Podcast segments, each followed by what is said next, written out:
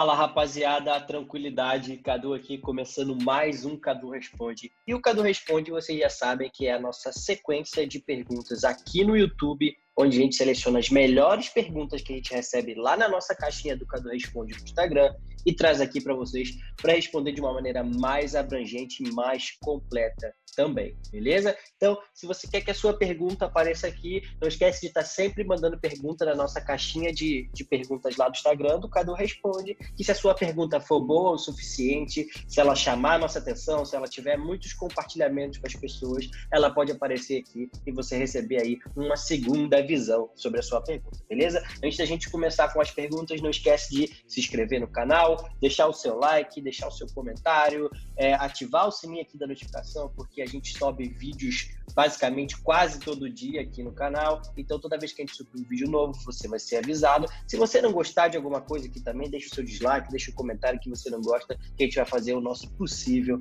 para aumentar. O seu feedback é o nosso oxigênio para a gente poder mandar bala aqui, beleza? Então, sem mais delongas, vamos mandar bala no conteúdo, porque é para isso que vocês estão aqui. Primeira pergunta que eu tenho aqui é: você analisa índice de relevância do anúncio? Se sim, quais as melhores práticas para aumentar? Nesse caso, o índice de relevância que o amigo aqui está perguntando era. É, eu não sei se foi 2009 ou 2018 que já mudou, acho que foi 2019 que mudou.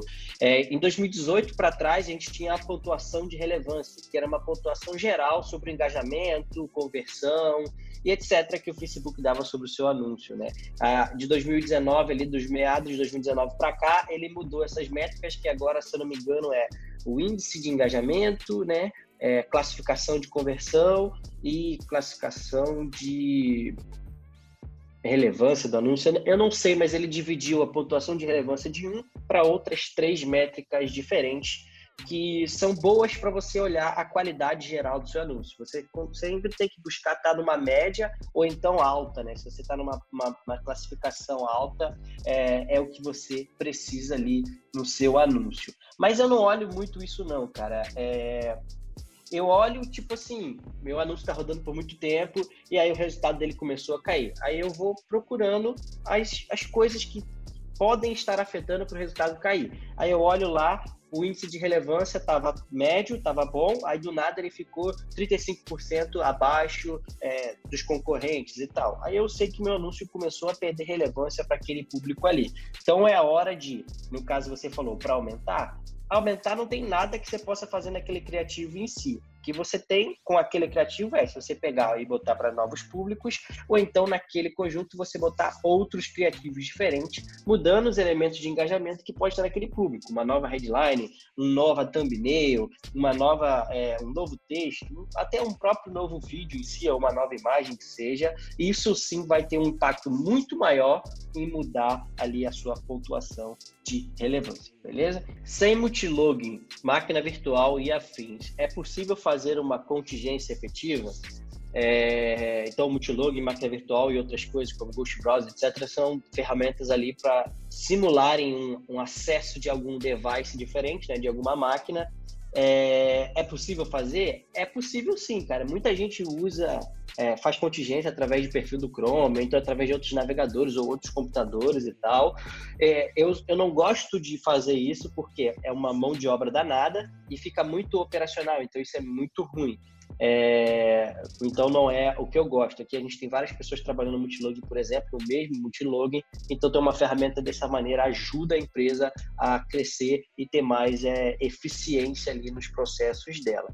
Então, eu não gosto, pessoalmente, eu prefiro ter as ferramentas que ajudam. Mas para quem está começando, às vezes isso não é possível. Então, é possível sim você fazer dessas formas.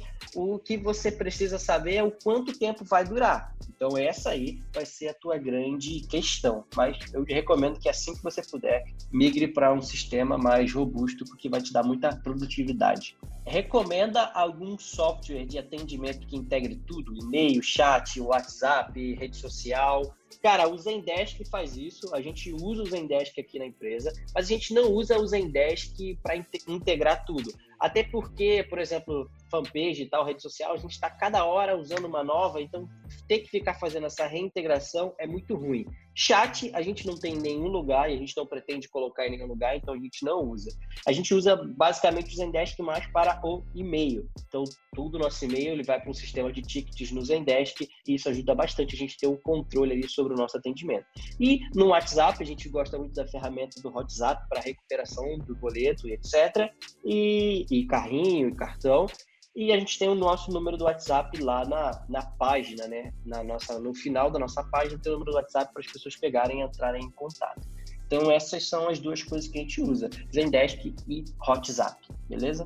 Qual orçamento diário bom para mim? Caraca, qual orçamento diário bom? Vou corrigindo aqui a pergunta para eu testar criativo em VV e quantos interesses eu rodo para teste. Cara, 10 reais é o suficiente por dia em VV ali, que é o que você precisa, né? Numa campanha de video views, que é o VV.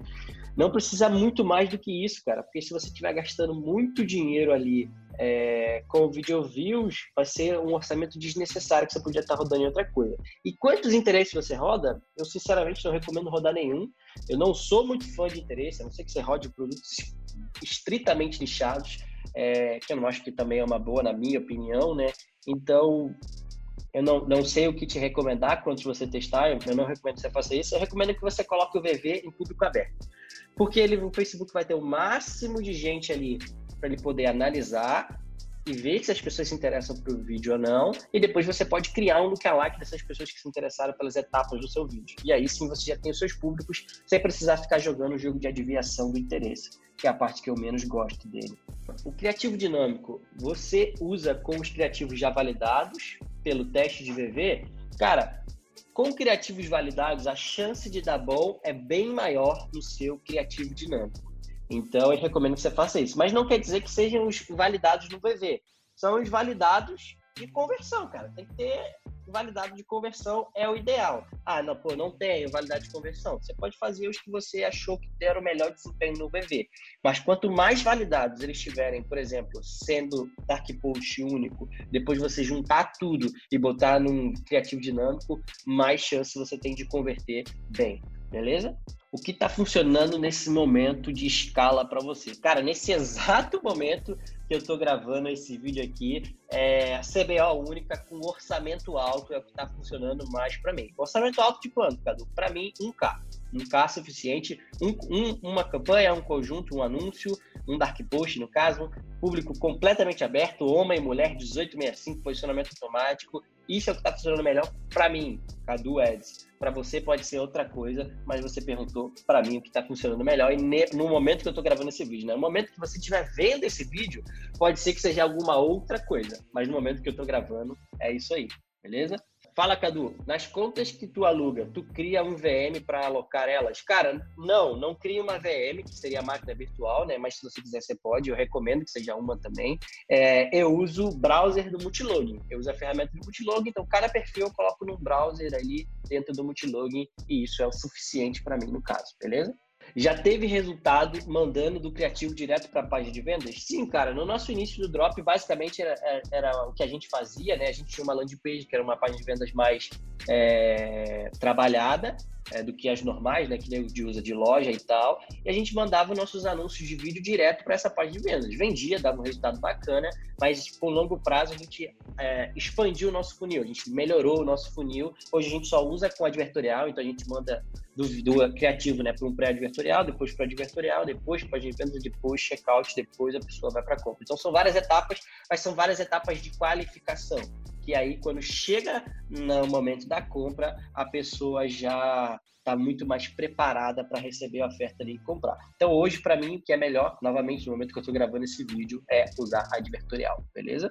Iniciando a primeira campanha rodo objetivo para conversão, tráfego ou engajamento. Abraço. Cara, eu recomendo que você rode primeiro para video views, para você criar a base de público e aí de pessoas que assistiram 95%, as pessoas vão se interessar pelo seu vídeo.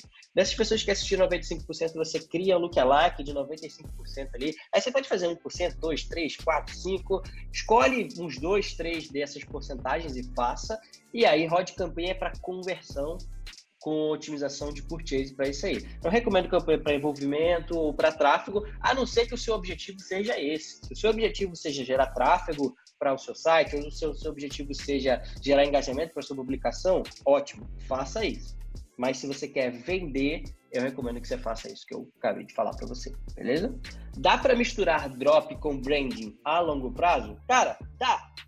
Dá sim, mas você precisa de algumas coisas. Primeiro que brand você vai precisar criar conteúdo, criar engajamento, criar é, assets, né, para sua marca ali. Então, se você acha que você vai pegar um produto e vai botar uma logo e aquilo ali é fazer branding, você está enganado. Você vai precisar gerar conteúdo e gerar valor para o público, para o público se interessar pela sua marca. Por exemplo, no Cadu Ads, a gente posta vídeo todo dia. A gente não posta vídeo todo dia à toa. A gente posta vídeo todo dia porque é um trabalho de fortalecimento da marca, do branding Cadu Ads, né? Eu falo Cadu Ads assim na terceira pessoa porque o Cadu Ads, na minha concepção, é uma marca. Né? Eu sou o Carlos Eduardo. O Cadu Ads é a nossa marca que a gente gera conteúdo para vocês. Então, você precisa, um, um, primeiro passo, que na minha opinião, para criar marca, precisa de conteúdo. E aí, o segundo passo, que no caso é e-commerce, né? É, que o dropship é um modelo de e-commerce, você precisa ter um frete super rápido, porque não dá para você querer criar uma marca para as pessoas comprarem novamente, porque marca só é interessante se ela tem LTV, se ela não tem LTV, não, não tem tanto valor assim uma marca, né? É, então, as pessoas vão precisar comprar novamente. E aí, se a primeira experiência de compra delas não é boa, se demora 60, 90, 120 dias para chegar, vai ser ruim. Então, você vai precisar de um frete super rápido. Aí, cara, é, o é, que, que, eu, que, que eu recomendo? Teste o produto no drop, pô, valeu, o produto tá bom, show de bola, importa o produto.